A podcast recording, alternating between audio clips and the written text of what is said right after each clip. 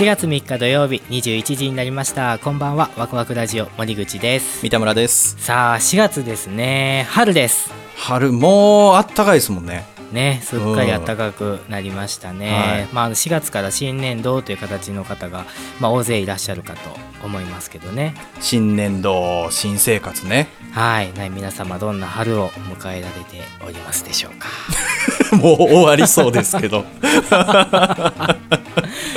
まあねあの新しい環境で、まあ、疲れたなぁとねこう4月最初の土曜日を迎えられてちょっとね脱力って形で、お休みの方はゆっくりとされてるかもしれないですね。そんな時はわくらじがあります。そうですね。お供にはい。していただければ。ほっくりとお付き合いいただけたら と思います。はい、よろしくお願いします。はい。それでは早速4月第1回目行ってみましょう Waku Waku Radio Station. Saturday night at 10 radio. Waku Waku Radio. Wahoo Radio. 今回はいただいたお便りをご紹介させていただきたいと思いますはい公式ホームページ宛てにいただいておりましたわくらじネームほろほろたまごさんからいただきましたありがとうございますこんばんは。いつもほっくりと拝聴させていただいております。ほらほっくりが浸透しております。そう。確かに。ね。よかったですね。よかったです。よかったです。は、はい。い、最近私は名画座のような小さな映画館で映画を見るのに夢中になっています。マイナーな映画隠れた名作など知らなかった映画に出会え虜になっています。お二人は映画はご覧になられますか？好きな映画などあったらぜひお聞きしたいです。とのことです。ほろほろたまごさんありがとうございます。ありがとうございます。映画？映画ですね。見ますか？見ますね。映画館で？どっちかというとあのアマゾンプライムとかネットフリックス派です、ん。でもあれですよね。あの三田村さんと僕その映画についてってあんまり話したことないよね。いや一回もないんじゃない？ないよね、うん。三田村さんがその映画を見るっていう印象が全くないな。あーなんか2時間3時間あるでしょ？うんうんうん。うんじっとしてらんないよね。言うと思った。いやすごいなと思いますよ。あの映画見る人って。ほろほろたまごさん書いていただいてますけど名画座って、まあ要はほんと小さな町の映画館っていうかあのうんいわゆるねあのイオンシネマとかああいうでっかい劇場じゃなくってまあこじんまりとしたあ映ー画館でこうねご覧になられるのが好きになったっていうことですけどね、行ったことあります？いや見たこともないかも。いやそもそもだから僕も映画館ではほとんど見たことないんですよ。うーんそうなんですね。映画見に行く人が見に行ってああれ面白かったっていうのを聞いてレンタルなるのを待ってそれから見るみたいな。あーなるほどね。お家でゆっくり見る派っていう感じ。そうそうそうそうそうそうそうそう。うん。っていうぐらいの見方。だからまあミーハーっすよね隠れた名作とかには一切こう手を出さないというか、へもう面白いと約束されてるものしか見ないみえたいな。へえいやほんじゃそういう意味では僕真逆だわ。えー、みんな見てるようなやつは見ないってこと？あのね全米が泣いたとかさ。泣かしてってなるけどね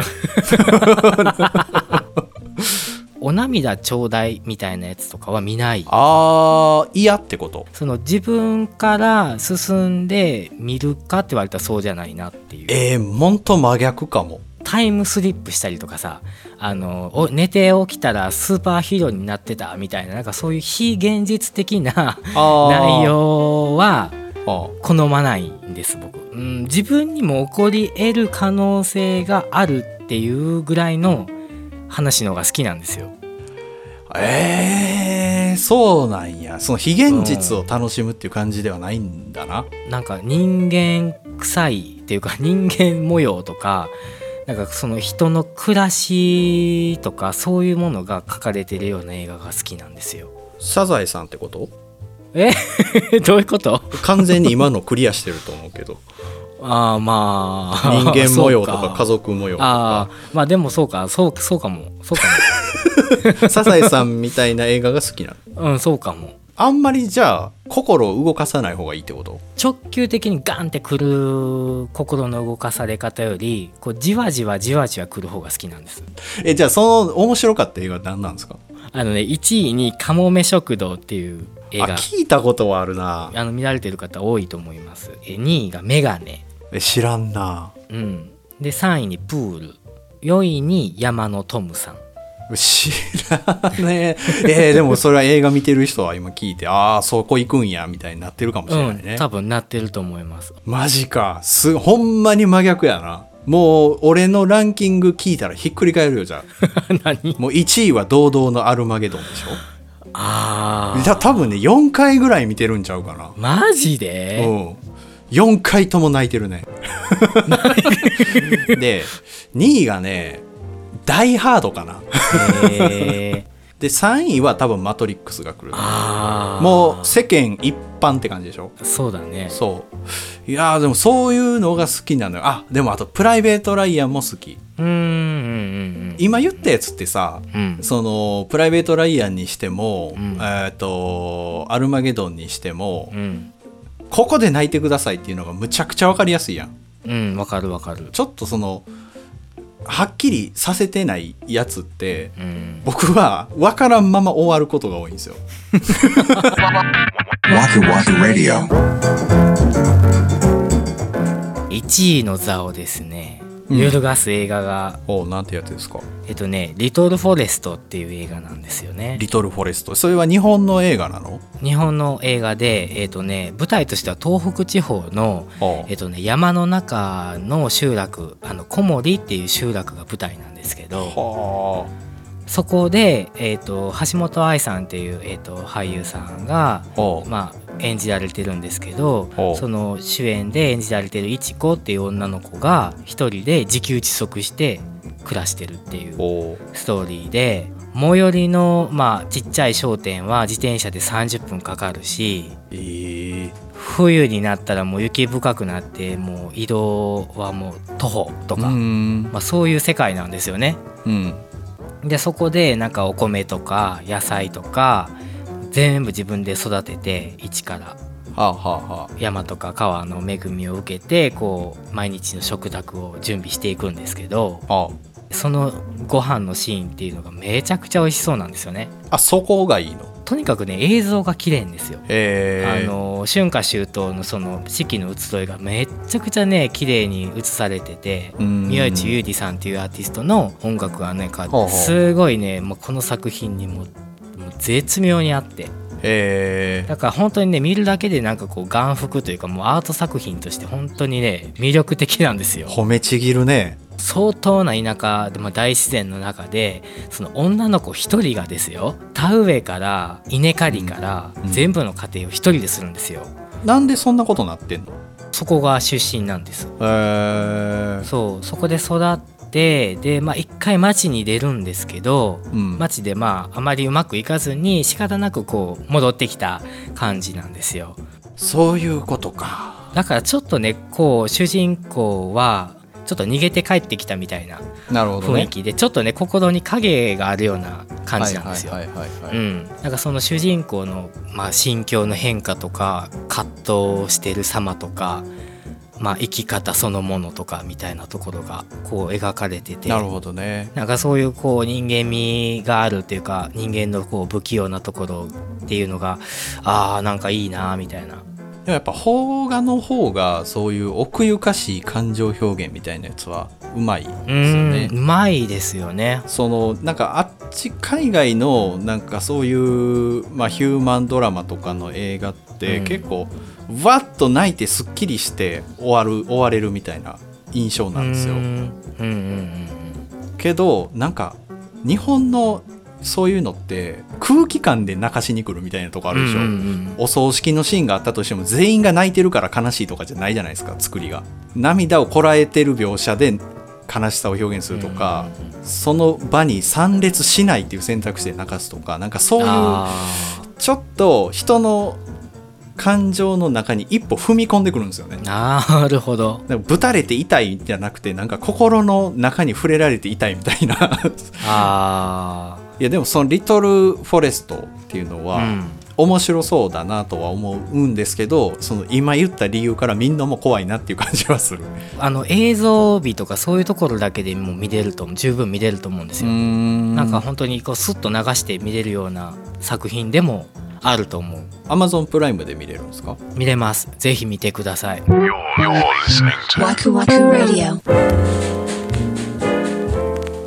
久々に劇場で見たいなと思ってる映画がありまして。ははい、その映画実は北欧暮らしの道具店っていうネットショップさんが作られたんです。え？なぜ？あのこの北欧暮らしの道具店さんなんですけど、まあ、僕も何度かお買い物させていただいてるんですけども取り扱われてる商品もものすごくね魅力的なんですけど商品だけじゃなくってあのスタッフの方々が書かれるコラムとか、うん。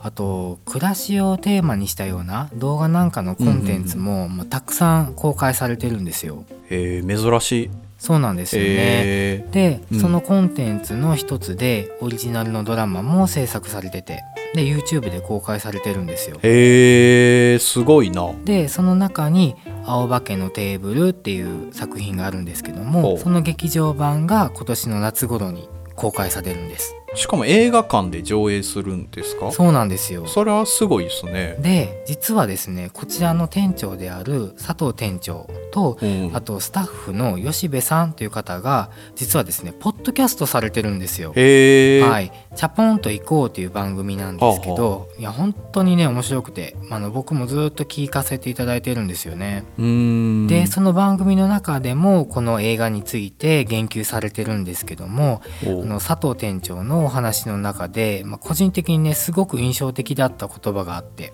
うん。予想もしてないと思うけど映画を作る人生が待ってるんだよっていう風に、まあ、15年前雑貨屋を始めた頃の自分に言ってあげたいっておっしゃってたんですよ。へえ素敵。いやほんまにね素敵やなと思ってあのーお店をね始められた頃って、うん。おそらくそのことにとにかく必死でご自身のこれからの人生で、まあ、映画を作ることになるなんてきっとね思ってらっしゃらなかったと思うんですよね。うんそりゃそうですね。うん。うん、でその言葉を聞いてうーん明日っていうかまあ先のことってほんまに分からへんなと思って。いやそれはほんまわかんないっすよ。ね、うん。僕たちもこうやって細々と ね細々とラジオをややらせていただいてますけど、まあ、続けてたらもしかして、あのーこれから先にいろんな可能性があるんかもななんて思ったりして。ああなるほどなるほどお話聞いてると、まあ、佐藤店長や、あのースタッフの皆さんがこの作品に寄せてる熱量がすごく伝わってきてうんなんかそういう空気感込みで、まあ、これはぜひともあの劇場で見たいってあの思ってる映画なんです。へえでも映画館で上映するって並大抵のことじゃないでしょうある程度のことまでだったらその僕も会社起こしたじゃないですか。うんうんうん。それで思ったのは、うん。自分がやろうと思えばできるんじゃないかなとは思いますよね。そのやっぱ変に自分で線引いてるとは思うんですよ。大人になってくればくるほど。うーん家族もあるし仕事もあるし時間の限りもあるし、うん。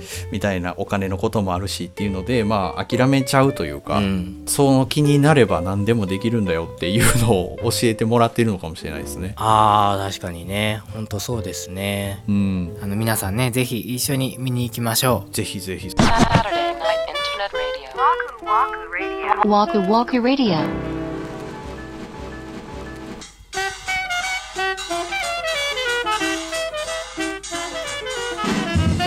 ワクワクラジオ第31回目お送りいたしました。今回はいただいたお便りをもとに映画についてお話しさせていただきました。はーい。はい、まあ、新年度が始まって慣れない環境でね疲れうん。たという時に、えまあ、映画でリフレッシュっていうのもいいかもしれませんねそうですね。すっきりするやつを見てね。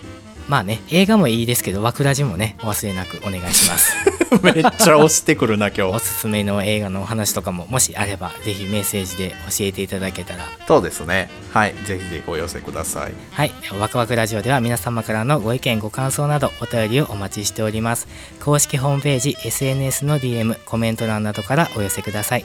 ツイッターはハッシュタグワクラジをつけてツイートしてください。それから番組のサブスクリプションレビューも励みになりますますのでどうぞよろしくお願いいたします。お願いします。はいそれでは次回は4月10日土曜日また21時にお目にかかりたいと思います。それではワクワクラジオ第31回目お送りいたしました。お相手は森口と三田村でした